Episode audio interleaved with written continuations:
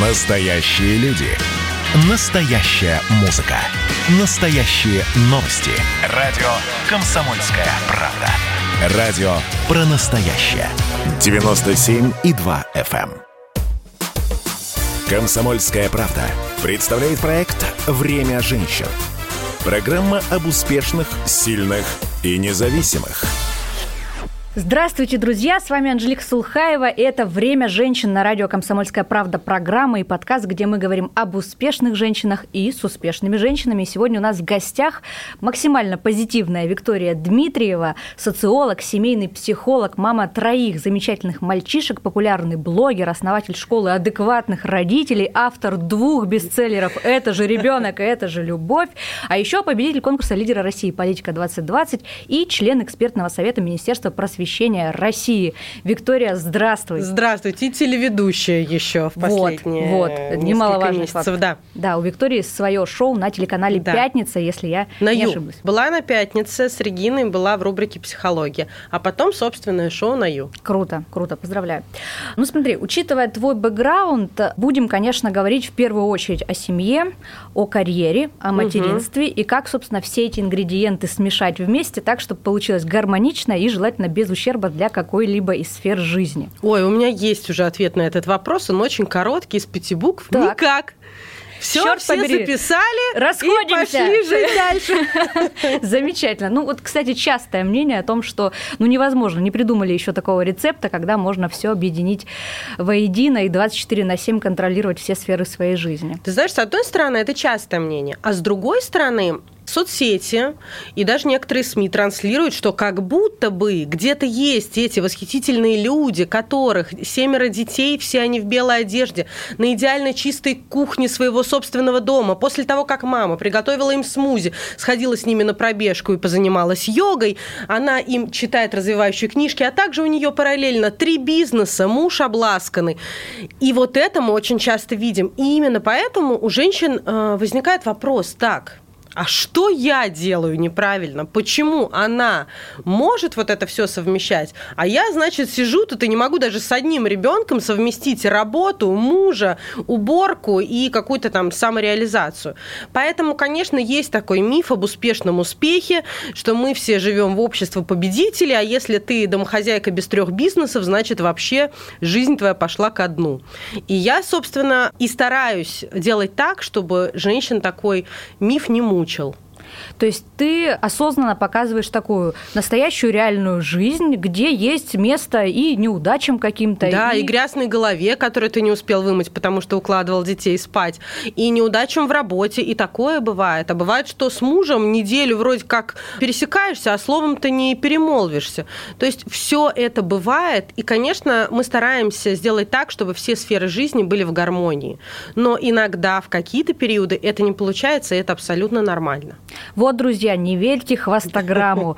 Сделаем такой вывод. Но да. на самом деле давай вернемся к истокам. Если начать давай. по порядку, если смотреть твой путь к успеху, вот, значит, в хронологическом таком порядке, то получается так. Ты сначала получила пару высших образований, социолога, угу. семейного психолога, потом вышла замуж, потом стала мамой, и уже после этого стала популярной. Кто не знает, у Виктории более 500 тысяч подписчиков в Инстаграме, собственная программа на телеканале Ю, как мы выяснили. И вот, собственно, стала ты популярной именно как эксперт эксперт по семейным э, вопросам. Вот ты себя сама как для себя же и позиционируешь? Ты в первую очередь все-таки профессионал и карьеристка с тремя детьми или же мама, жена, домохозяйка, но с классными увлечениями, которые еще и денег и успеха принесли?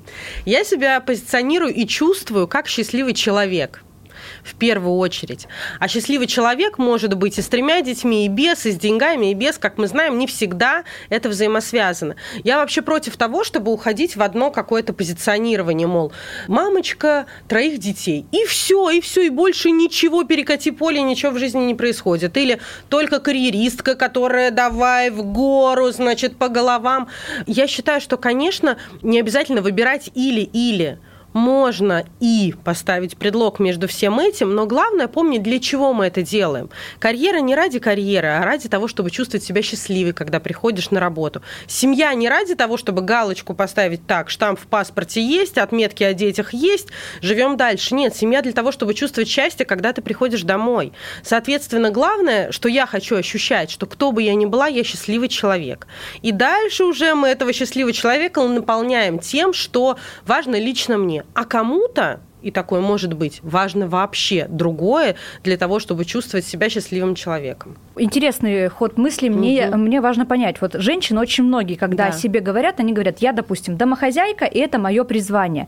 Я бы хотела тебя спросить, как э, опытного специалиста, а вообще в наше время, вот в этот наш странный, тотальный такой век достигаторства, когда да. все зачем-то бегут, важен успешный успех, как мы уже да. сказали.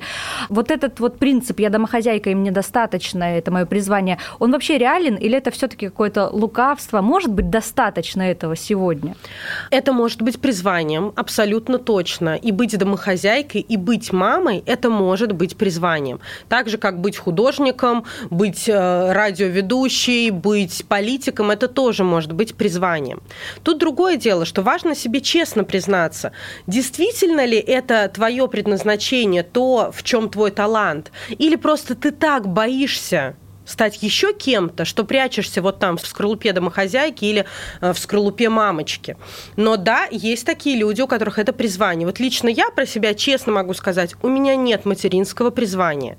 Я не ощущаю себя на 100% счастливой, когда я общаюсь только с детьми, когда кроме детей в моей жизни ничего нет. Какое-то время мне в кайф, потом я начинаю думать про работу, потом я начинаю думать про учебу, про друзей, про мужа.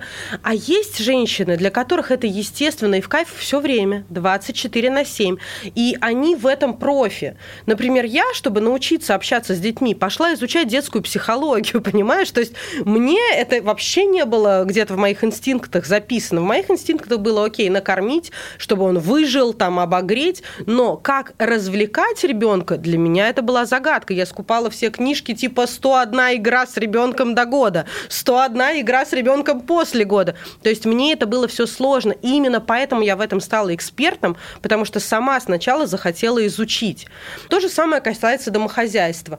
Мне в кайф готовить, но только когда у меня есть настроение, когда у меня есть силы, но чуть что, вот готовить три раза в день по пять блюд, нет, мне не в кайф, и это не мое призвание.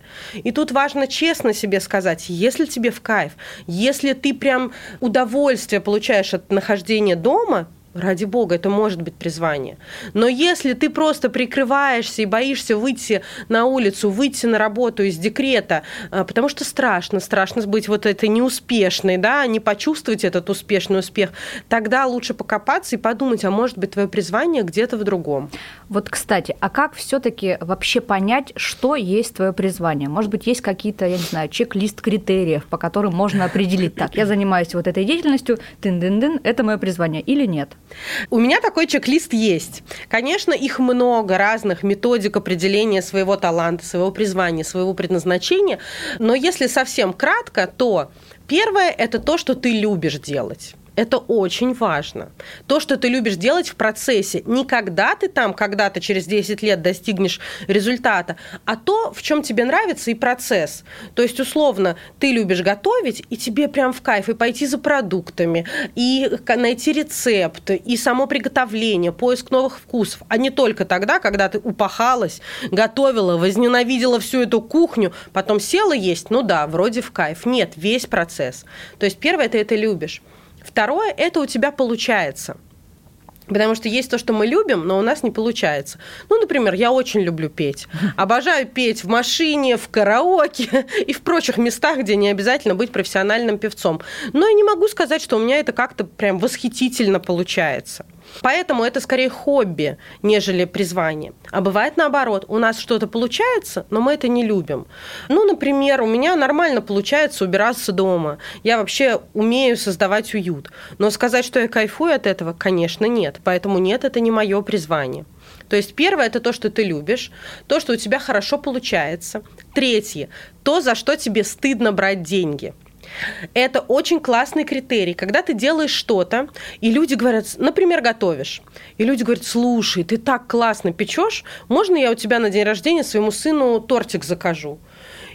И ты думаешь, в смысле? Деньги мне за это платить? Да я тебе так сделаю, да это легкотня, ну ты что, я тебе сделаю хоть три торта. Почему вам стыдно брать деньги? Потому что для вас это легко. А у многих из нас есть установка, что деньги достаются тяжелым трудом. Мол, если ты не упахался, значит деньги не заслужены.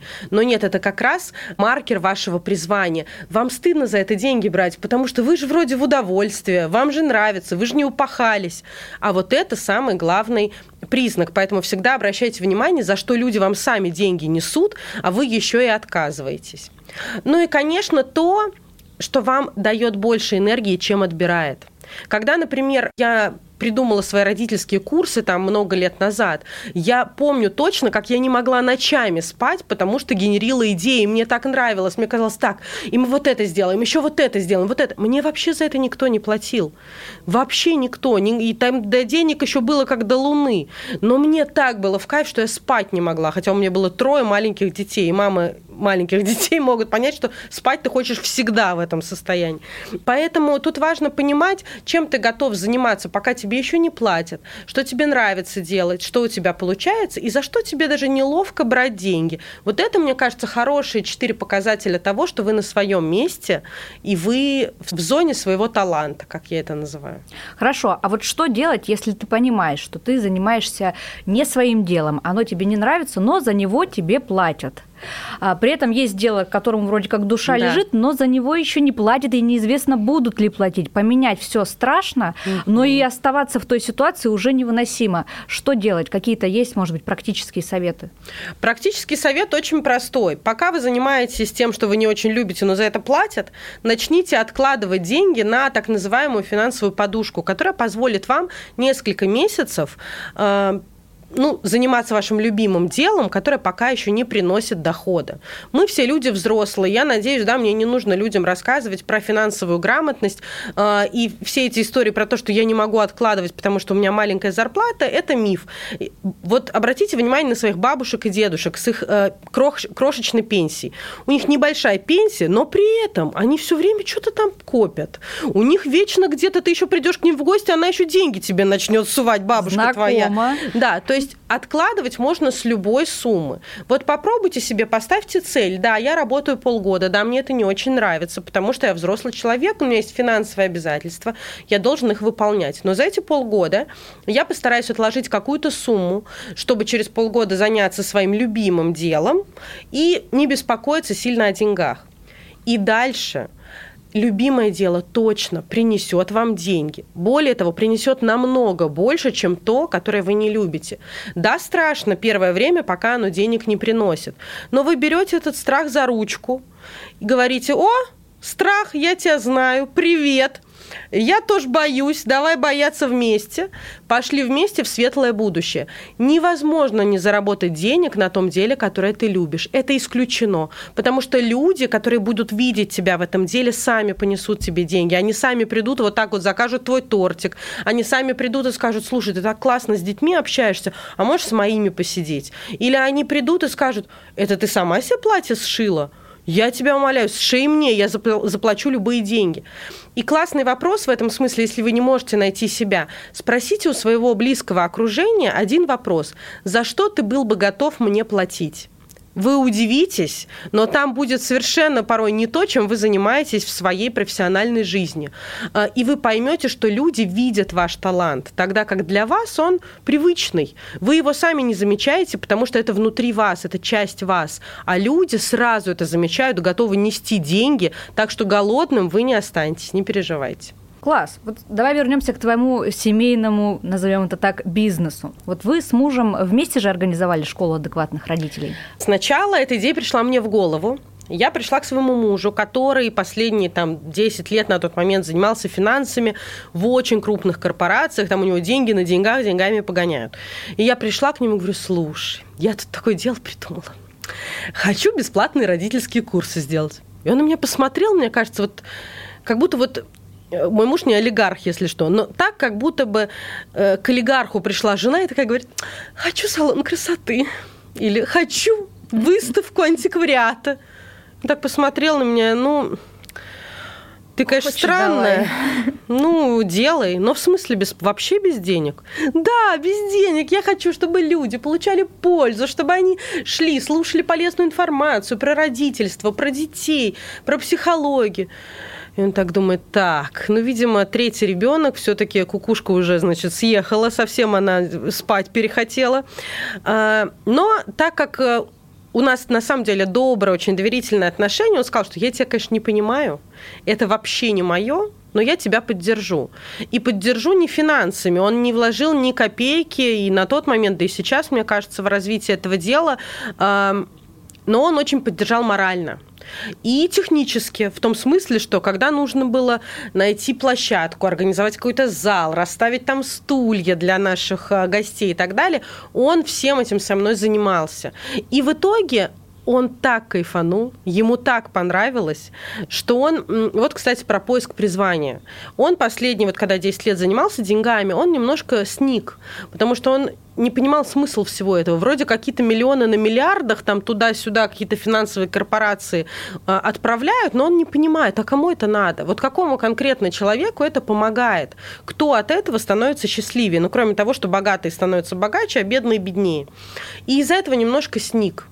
И когда он начал мне помогать проводить эти бесплатные родительские курсы, и люди абсолютно искренне подходили в конце лекции и говорили спасибо вам огромное, вы изменили мою жизнь, я, не знаю, передумала разводиться с женой, или мне стало легче с ребенком, мой ребенок наконец начал спать по ночам.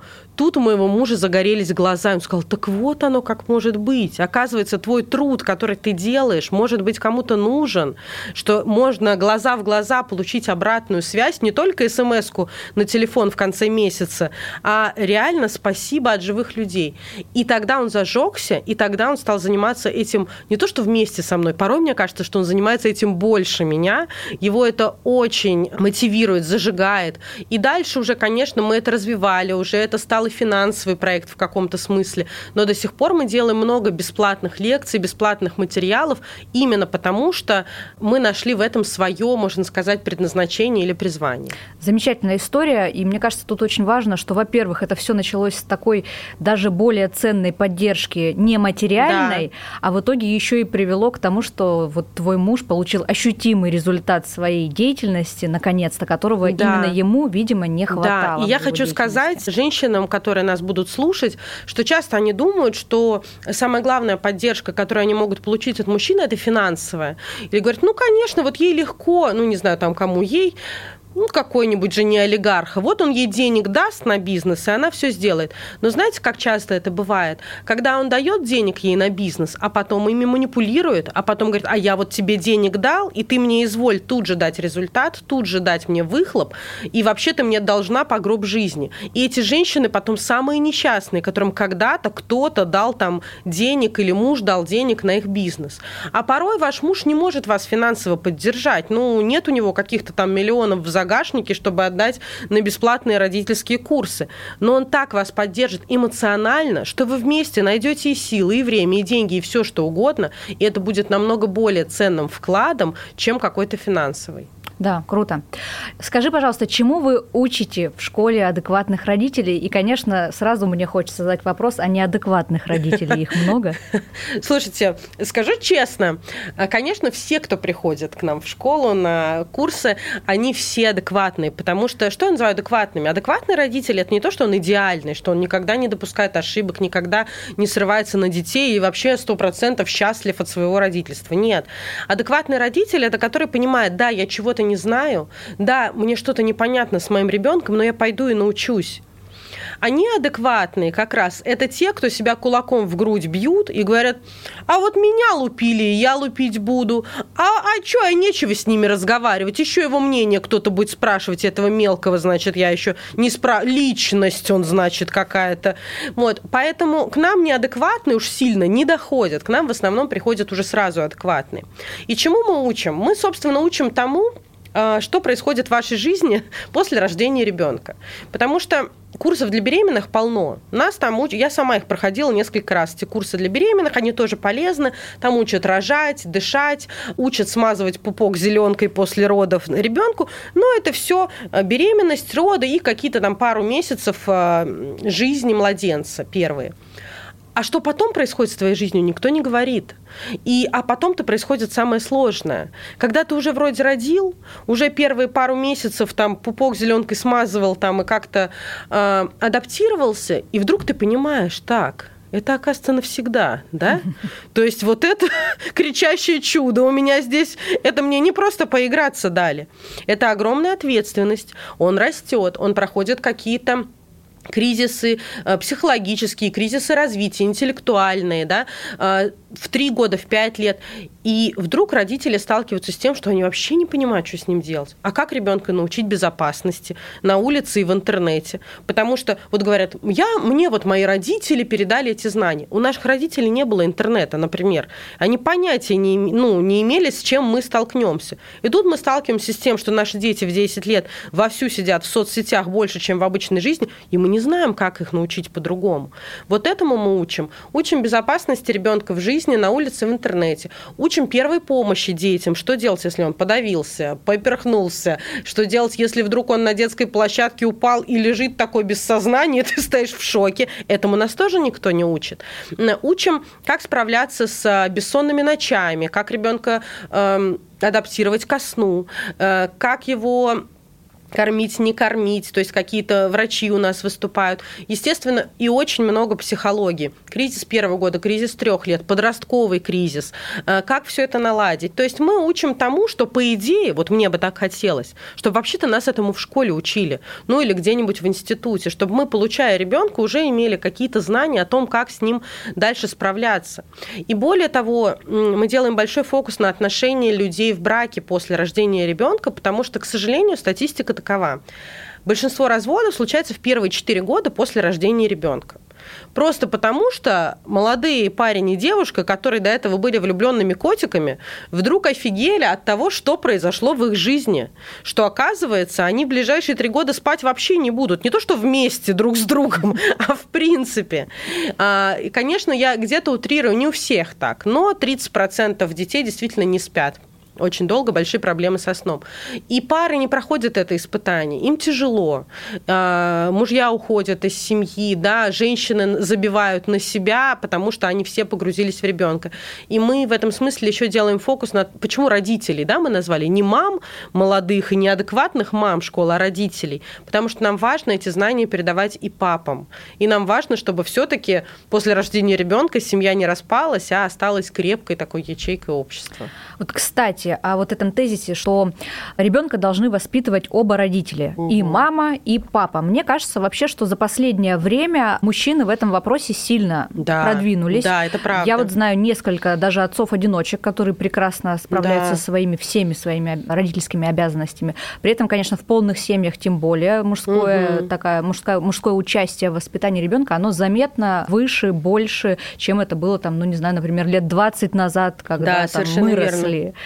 Как ты считаешь, с чем это связано? В целом какая-то больше осознанности какой-то у мужчин появилась или какая-то ролевая модель семьи в обществе меняется? Почему так произошло? Во-первых, осознанности, правда, больше. Слава богу, эволюция не стоит на месте, мы развиваемся, узнаем что-то новое, и вдруг папы тоже понимают, что оказывается с детьми классно, с детьми прикольно. И это вообще-то приятно для мужчины иметь близкий контакт со своим ребенком. Мужчины сами от этого кайфуют.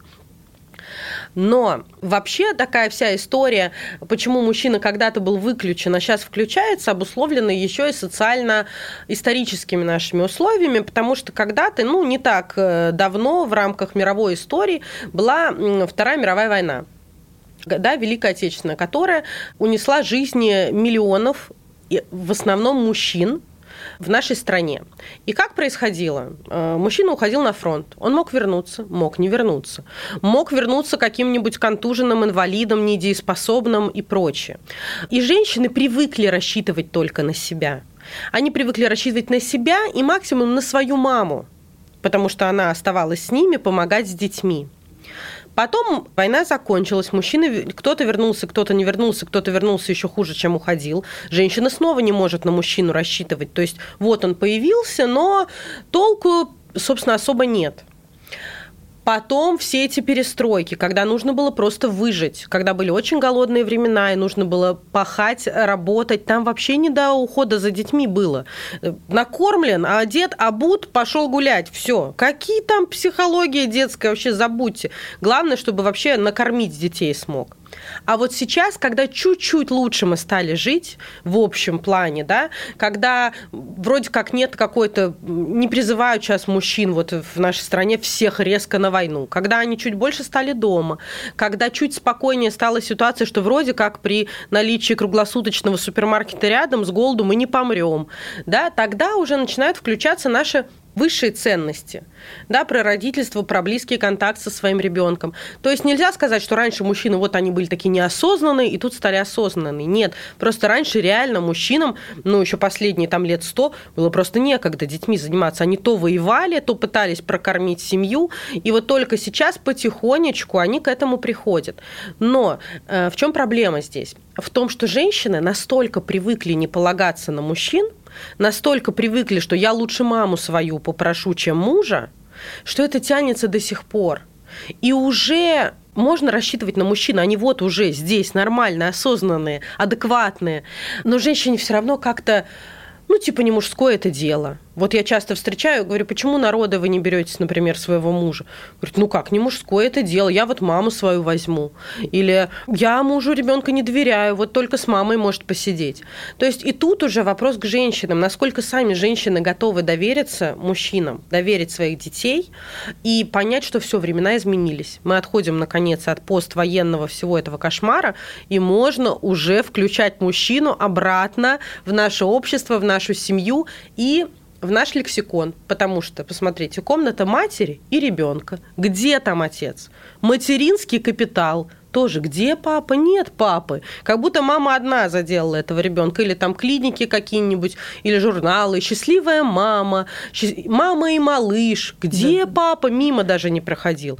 Поэтому важно включать вообще, в принципе, мужчину в такое общественное сознание, и тогда будет проще и самим мужчинам общаться со своими детьми.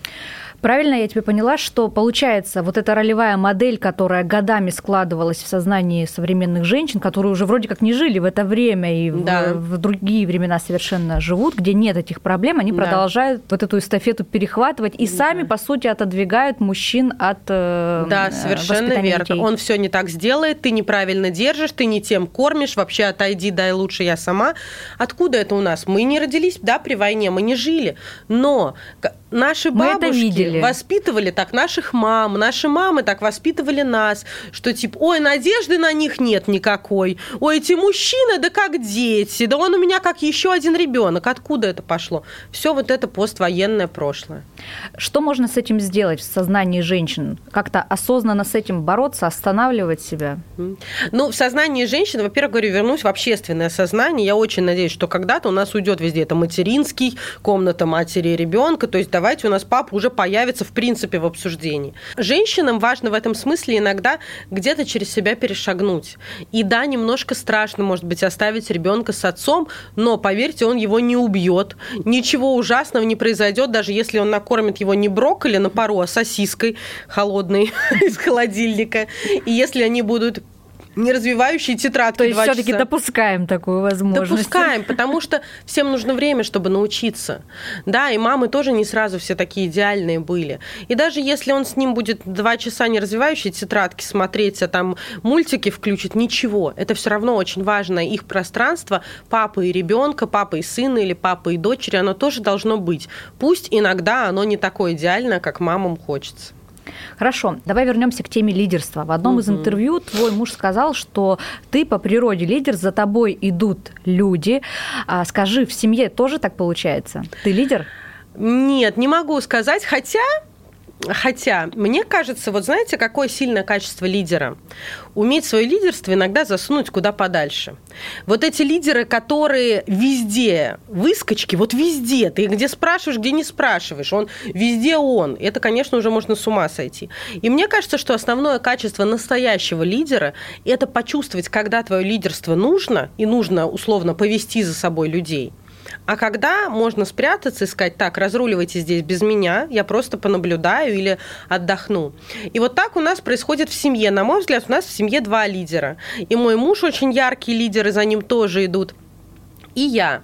Но мы чувствуем, когда чья роль, когда чья очередь. Например, э, вот сто процентов, если я устала, э, если я не какущая, просто, не знаю, вечером после работы или после дня с детьми, муж это считывает за секунду и тут же все берет на себя, все лидерство.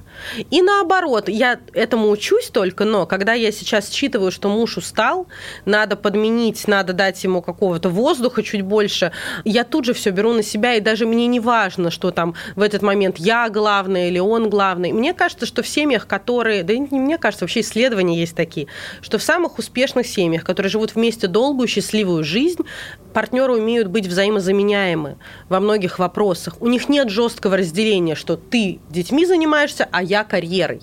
Они могут и там, и там друг друга поддержать, сменить. И, например, я сейчас на интервью на радио, и я могу быть спокойна, что мой муж сделает так, что мои дети как-то уедут из школы, и кто-то их заберет. И наоборот, он может заниматься своими делами, зная, что у него есть тыл.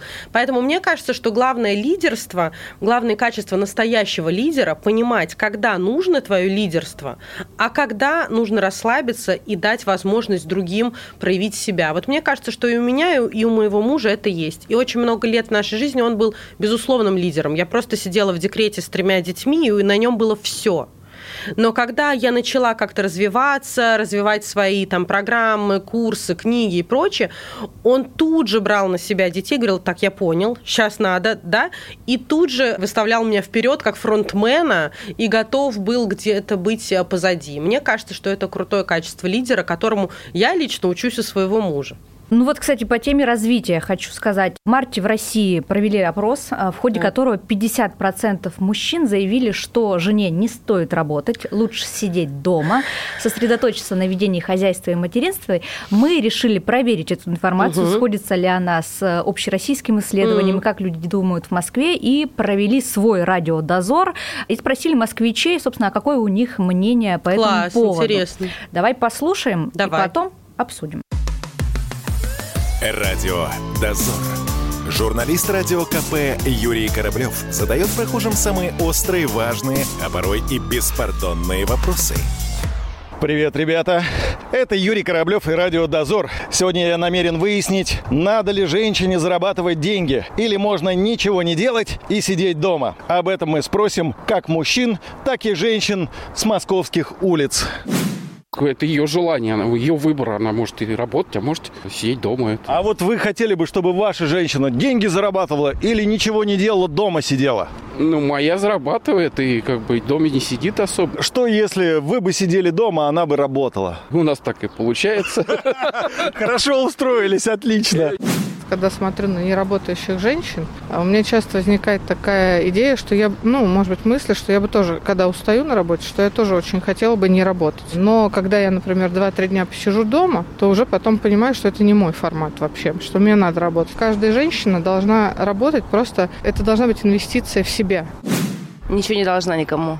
Как это не должна? А мужу должна? Нет, только самой себе. Обычно... Дома должна сидеть, стирать, э, мыть тарелки. Нет, должна быть счастливой. Если это делает ее счастливой, ради бога, пусть моет тарелки. Если она счастлива на работе, пусть работает. А муж должен работать, зарабатывать или не должен? Должен, конечно. Должна работать. Ну, часов 10. В свое удовольствие, то есть? Да. Часов 10 в свое удовольствие. А мужчина много должен работать? Ну, по 12 часов, 14 максимум. Женщина должна сидеть дома или работать? Работать, а тоже должна развиваться. А когда только постоянно на кухне, человек тупеет. И вот у нее все время с настроением что-то не то, да, все время? Да, пониженное настроение постоянно, ни с да, кем не общается. Вот мужчина приходит с работы, а у нее вот что-то настроение не то. Нечем было заняться, некому было приставить. При, прийти просто сказать, я тебя люблю. У нее сразу настроение поднимется. Мудрый вы человек. Возможно ли совместить счастливую семью и успешную карьеру, на ваш взгляд? Возможно. Понимаете, человек должен себя чем-то занимать, да? Не просто так сидеть. Значит, она, наверное, следит за хозяйством хорошо, муж достаточно зарабатывает. Почему бы и нет? То есть это тоже имеет место быть.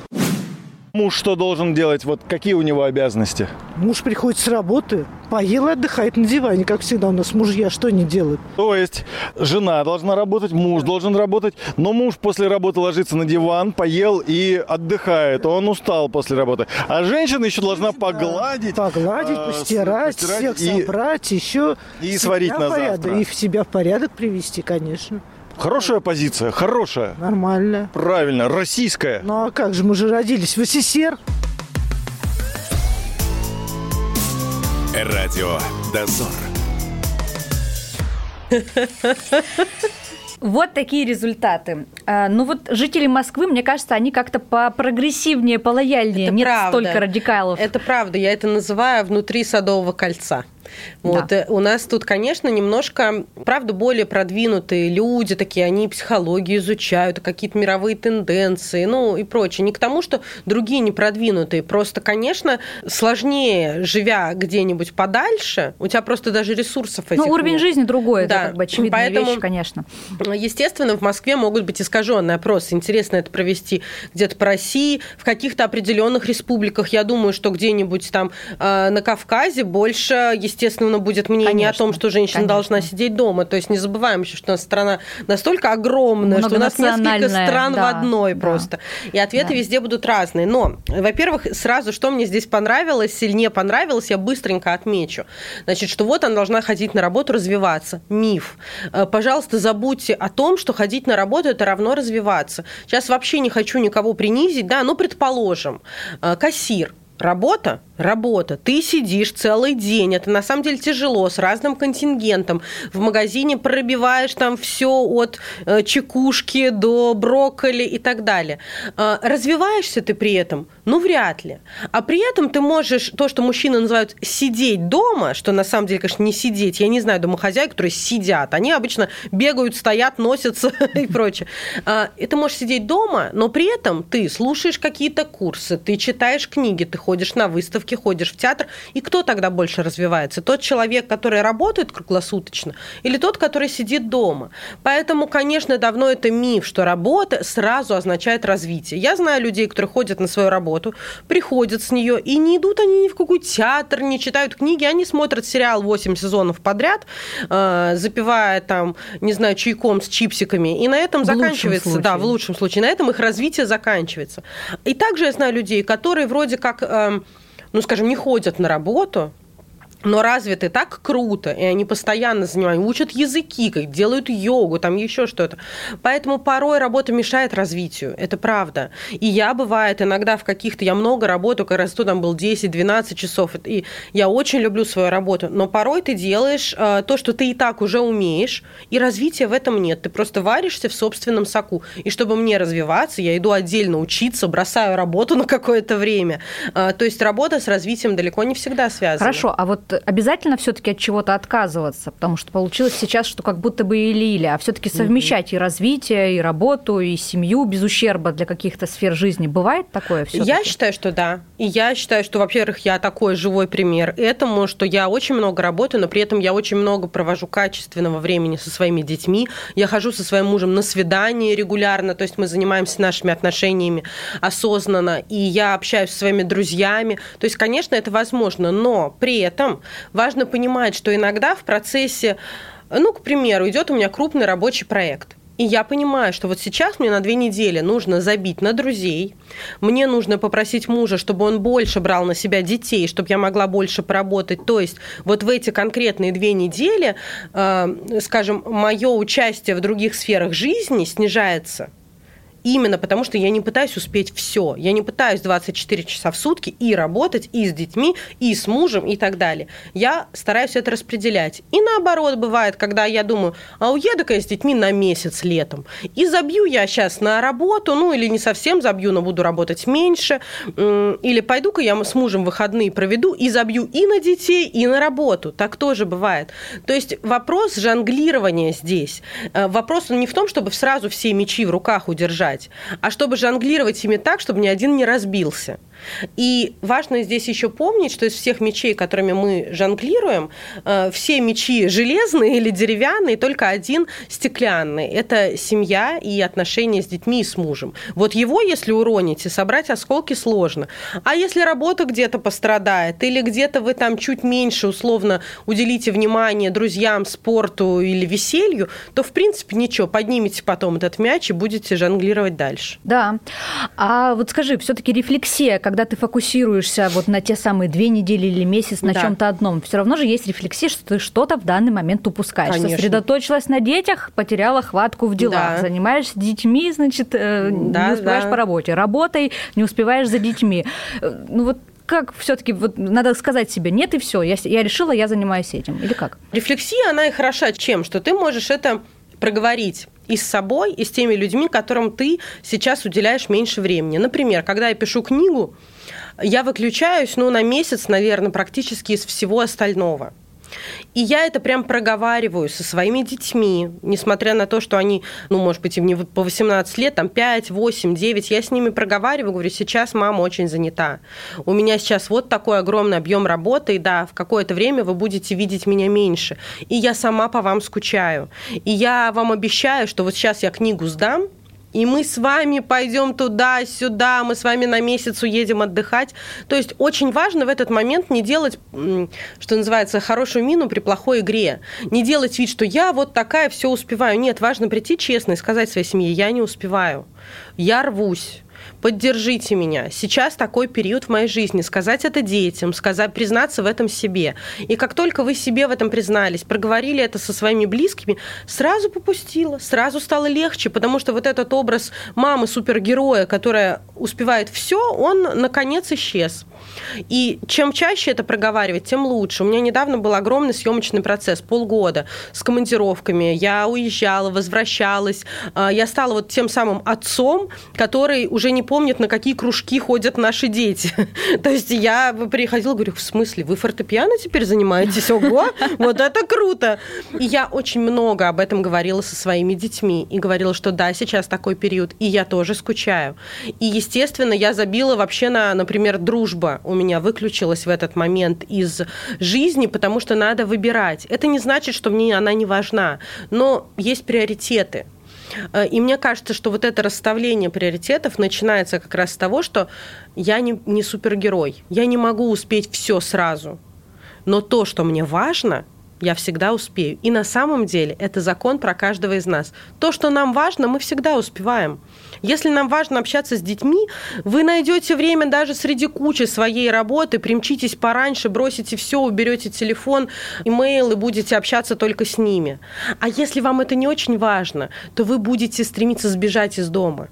Такая же тема со спортом. Обычно люди Абсолютно. очень занятые говорят о том, что ну, да когда мне эти да, тренировки, конечно, ну это да. же невозможно. Я до недавних пор была именно таким человеком, но в итоге нашла время, когда стало понятно, что в пандемию пора заняться собой. Скажи, пожалуйста, а вообще важно, получается, на твой взгляд, включать детей вот в проблемы, в дела семьи? То есть погружать, чтобы он был полноценным участником, а не просто как бы зрителем угу. событий каких-то. Я считаю, что да, с определенного возраста, конечно, это важно. Важно с ними советоваться, особенно при на подлете к пубертату, я это называю. Когда еще он не подросток, вот это прекрасное время, когда он еще слушает вас просто восхищенными глазами, говорит, мамочка, ты самая лучшая, папочка самый сильный, вот это период детской влюбленности в родителя, вот тут уже важно его включать потихонечку, начинать спрашивать его мнение, мнение, обсуждать. Вот сейчас нагрузка у папы по работе, но мы же понимаем, мы поддержим, мы подождем.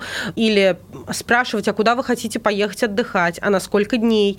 Э, вы знаете, мы недавно первый раз так у детей спросили, долго с мужем потом думали, потому что они сократили наш отпуск с месяца до 10 дней. Потому что один хотел отметить день рождения в Москве, а второй хотел отметить Новый год в Москве. И между этими датами э, очень мало времени получается. Там мы привыкли дольше настроить детей. Нам 10 дней это ничего, только чемоданы разобрать, вот правда.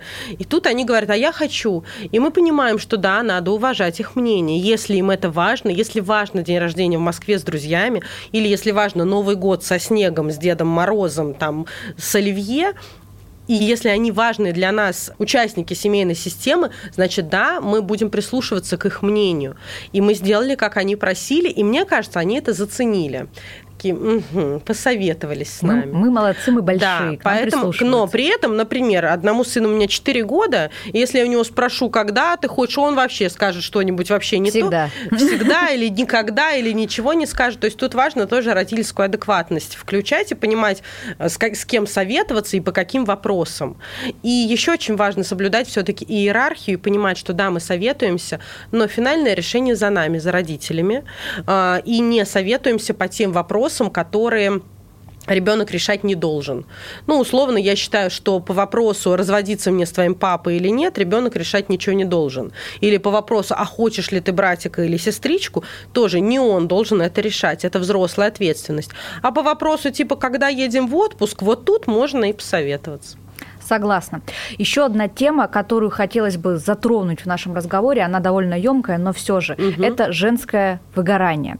О, вот да. Про профессиональное выгорание мы много всего знаем, слышали, читали, а вот женское выгорание как матери, как жены, оно реже встречается как термин, и я знаю, что ты об этом пишешь в своем блоге, да. довольно интересно, и мне бы хотелось, чтобы наши слушатели тоже поняли, в чем оно заключается, как проявляется, как с ним справляться, какие у него есть симптомы угу. и признаки, и вообще возможно ли с ним справляться без помощи психолога? С выгоранием точно возможно справляться без помощи психолога, но если это не запущенная стадия. Потому что выгорание происходит по четырем разным стадиям. Я чуть позже скажу, как опознать, на какой вы.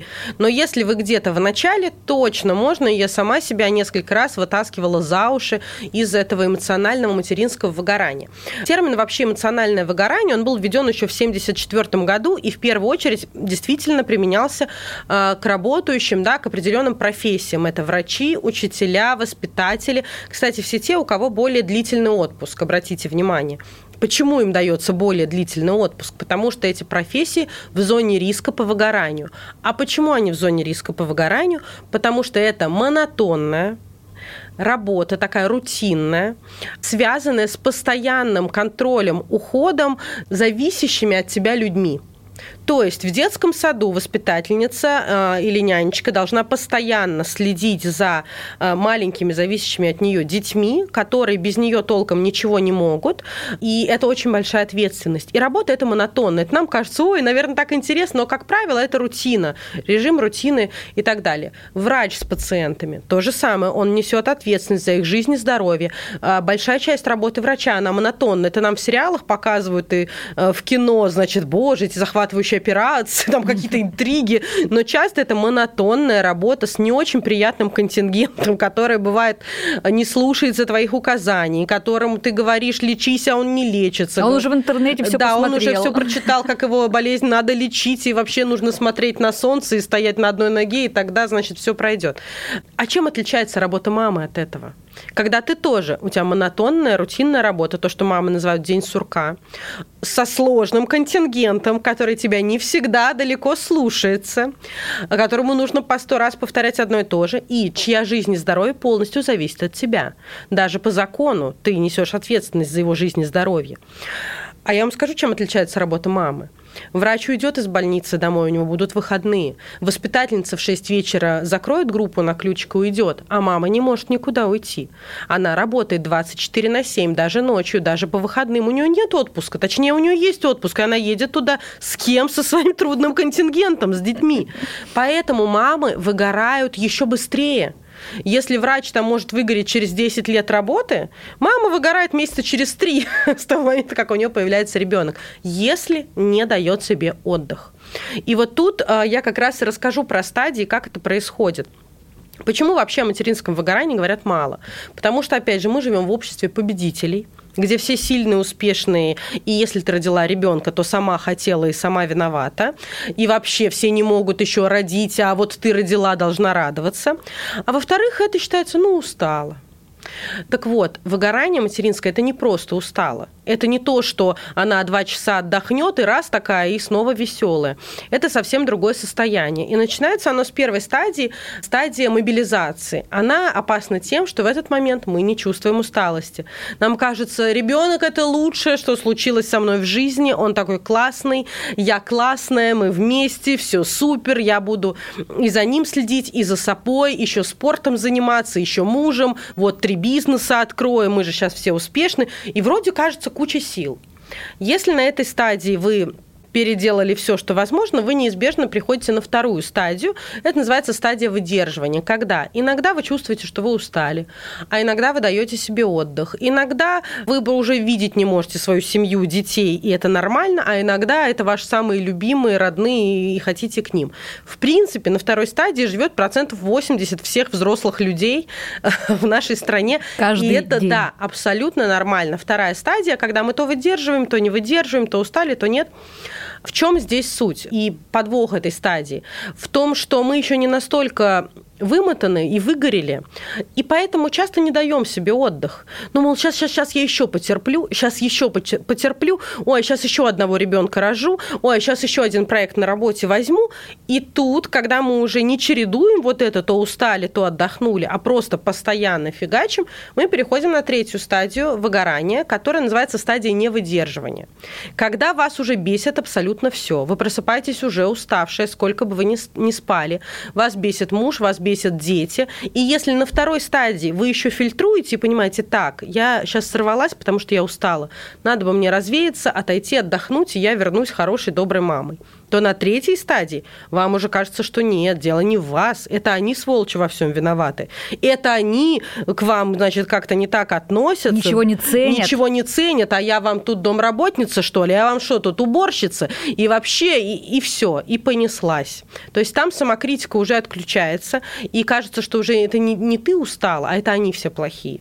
На этой стадии, на третьей, начинает сыпаться здоровье, вдруг начинают все болячки липнут э, одна за другой, то есть сильно сильно снижается иммунитет. На третьей стадии полностью выключается либидо. То есть тебе не то, что мужа не хочется, тебе вообще ничего не хочется, и никого, отойдите от меня все, не трогайте меня. Вот это начинается фраза, что не трогай меня, не трогай, убери руки свои, вообще оставьте меня в покое. Потому что ты уже не можешь, э, как накаленная, ты не можешь воспринимать никакое внимание извне. И ты даже не понимаешь, что с тобой что-то не так. Тебе кажется, что это они все не такие. А, то есть э, я часто слышу, что на этой стадии говорят, ой, ну ты просто устал, тебе надо на свидание, вот секса бы тебе хорошего. Нет, на третьей стадии там не надо секс, ничего не надо. А что надо? Сейчас я расскажу. То есть на третьей стадии уже, конечно, там вообще не до свидания, не до секса, ни до чего, там бесит все. Там уже слезы на пустом месте. А, и очень часто на третьей стадии случаются какие-то внезапные перелом ноги, просто на ровной дороге шел и сломал ногу. Или вроде все было хорошо, раз загремело в больницу. Так нас организм бережет. Знаки, Он чувствует. да? Если она сейчас не ляжет в больницу с переломом ноги, например, она сдохнет. Поэтому лучше я ей сломаю ногу И уложу в и постель, уложу в да. постель, если она сама не ложится.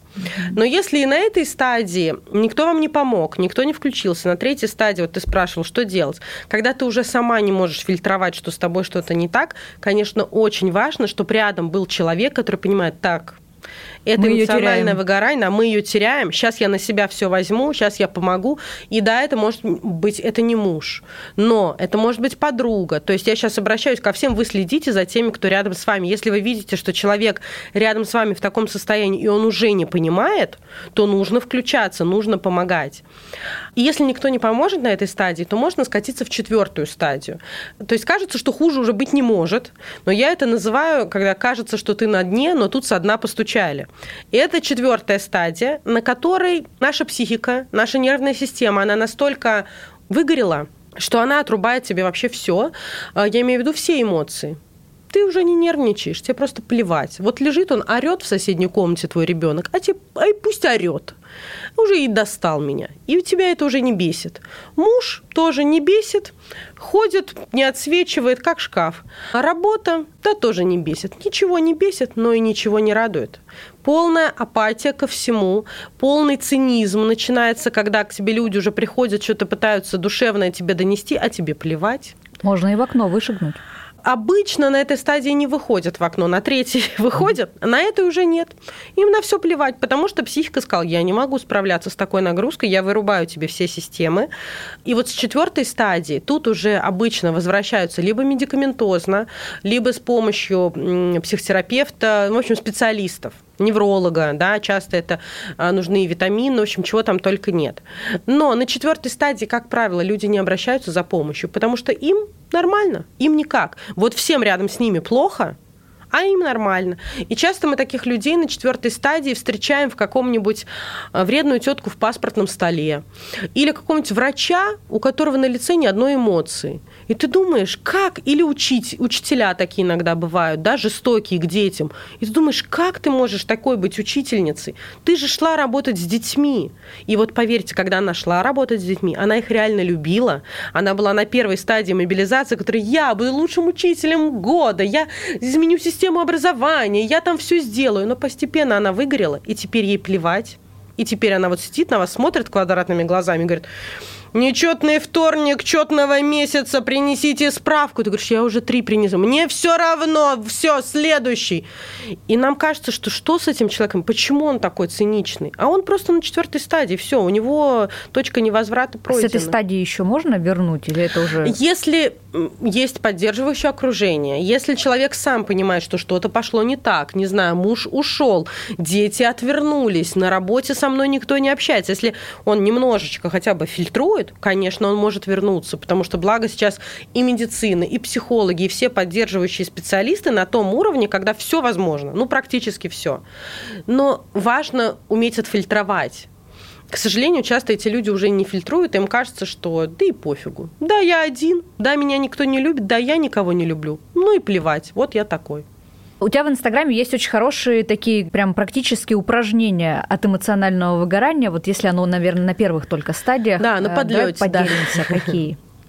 Слушай, ну, во-первых, сейчас вот помимо упражнений, скажу, упражнение – это скорая помощь, то, что я называю. Угу. Это то, когда вы понимаете, вы не можете сейчас пристроить никуда своего ребенка. Вы не можете сейчас пойти и лечь спать, и спать, не просыпаясь 16 часов подряд. Нет, вам нужно сделать что-то сейчас. И я сейчас скажу, что «но». Пожалуйста, будьте внимательны, что эта скорая помощь помогает на чуть-чуть, как таблетка от головной боли. Но если у вас там серьезная проблема, нужно не обезболивающим закидываться, да, а переструктурировать всю свою жизнь. Эмоциональное выгорание как раз говорит о том, что структура вашей жизни нарушена. Вы где-то слишком много взвалили на себя. И я очень часто говорю, что эмоционально выгорают не плохие матери, а наоборот те, кто пытались быть хорошими мамами слишком долго. Поэтому в первую очередь нужно менять структуру всей вашей жизни. Значит, вы мало отдыхаете, значит, вы не спите, значит, вам нужна помощь. Важно это осознать. Но пока вы это осознаете, есть скорые и быстрые упражнения. Например, я очень люблю упражнение эмбрион. Это когда вы это можете делать с ребенком, хоть с пятью лягте на кровать или на пол в позу эмбриона. Все знают, да, когда коленочки к животу Груди. поджали, голову так на грудь немножечко склонили, можно себя даже за коленки обнять и чуть-чуть покачать. Вот как малышей качают, чуть-чуть вот самого себя покачать. В этот момент мы уходим в ту позу, в которой нам 9 месяцев было хорошо, спокойно и безопасно. Там, где вокруг нас была тепленькая водичка, а питание поступало само по себе.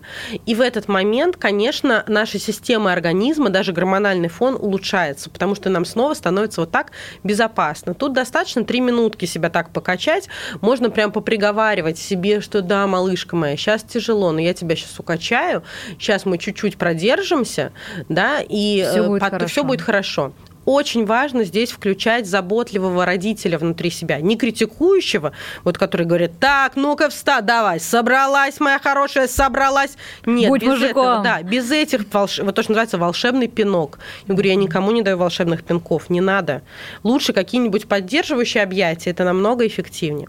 Второй способ – это если вы очень злитесь, потому что бывают разные стадии, если очень злитесь, поколотите диван, побейте подушку об стену, покричите, стучите в подушку. Пусть вот это выйдет через тело. Потому что часто у нас напряжения в теле так много, что нам хочется бить людей. Это правда. Очень многим это то, что называется руки чешутся. Вот в этот момент, если чешутся, побейте только не людей, а диван, подушку, покричите в подушку, научите этому ребенка. Это крутой навык. Не бойтесь, что ребенок испугается. Так и скажите, ты знаешь, я так устала, у меня такой стресс, давай с тобой вместе поколотим диван. Ребенок будет хохотать, колотить, все нормально, и вы тоже засмеетесь. Также прекрасно помогает 6-секундный поцелуй. Это когда, если муж рядом есть, подойдет. И мужу понравится точно.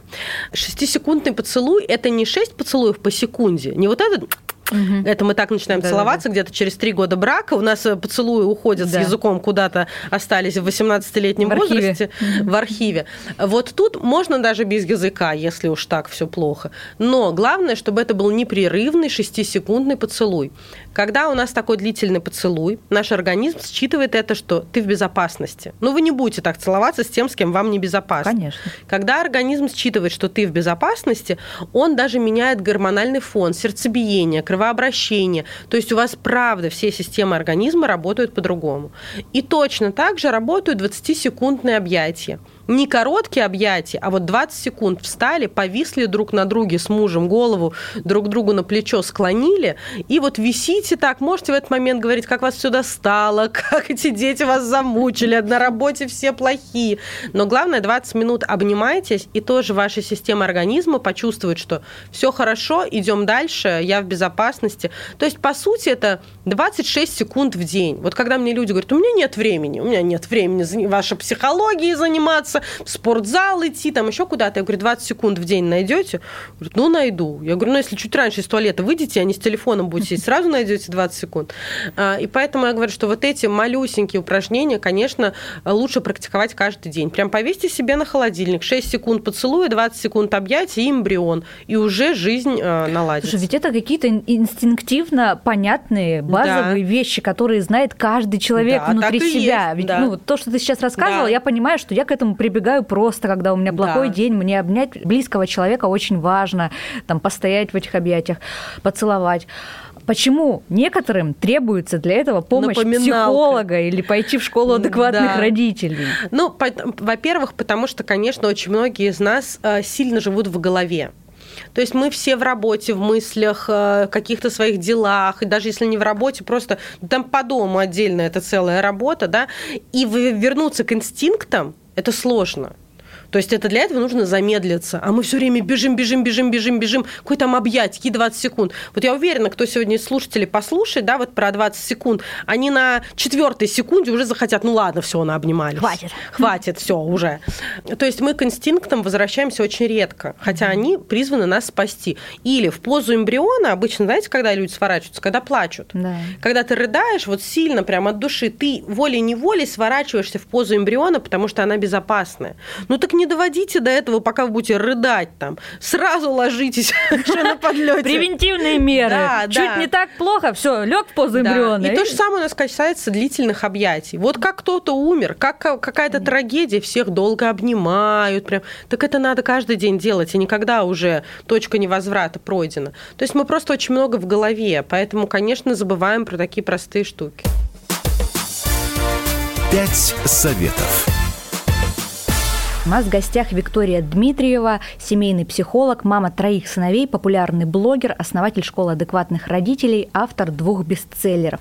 И у нас время нашей традиционной рубрики «Пять советов», в которых наши гости делятся самым ценным и важным из того, что знают и умеют. Мы создаем такие чек-листы на самые разные темы, которыми наши слушатели смогут воспользоваться в своих ситуациях.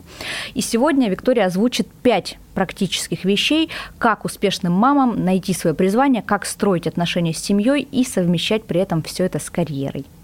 Занимайтесь тем, что вы любите и что у вас получается. Помните, что ваше призвание – это то, за что вам неловко брать деньги. И помните, что материнство и домашняя работа тоже может быть призванием. И так как это тоже труд, от него тоже выгорают. Поэтому делайте все, чтобы не уйти в глубокую стадию эмоционального выгорания. А для этого целуйтесь 6 секунд, обнимайтесь по 20 секунд, ходите с мужем на свидание и не пытайтесь быть супергероем. Помните, что все-таки вы обычный человек. Замечательно. Спасибо большое, что пришла. Мне кажется, это была ну, максимально такая духоподъемная, воодушевляющая э, беседа, которая обязательно поможет нашим слушательницам, особенно если они оказались в ситуации эмоционального выгорания. Надеюсь. Буду рада быть полезной. Это было «Время женщин» на радио «Комсомольская правда». Программа об успешных, сильных и независимых. Слушайте нас по воскресеньям в 12.00. «Комсомольская правда» представляет проект «Время женщин». Программа об успешных, сильных и независимых –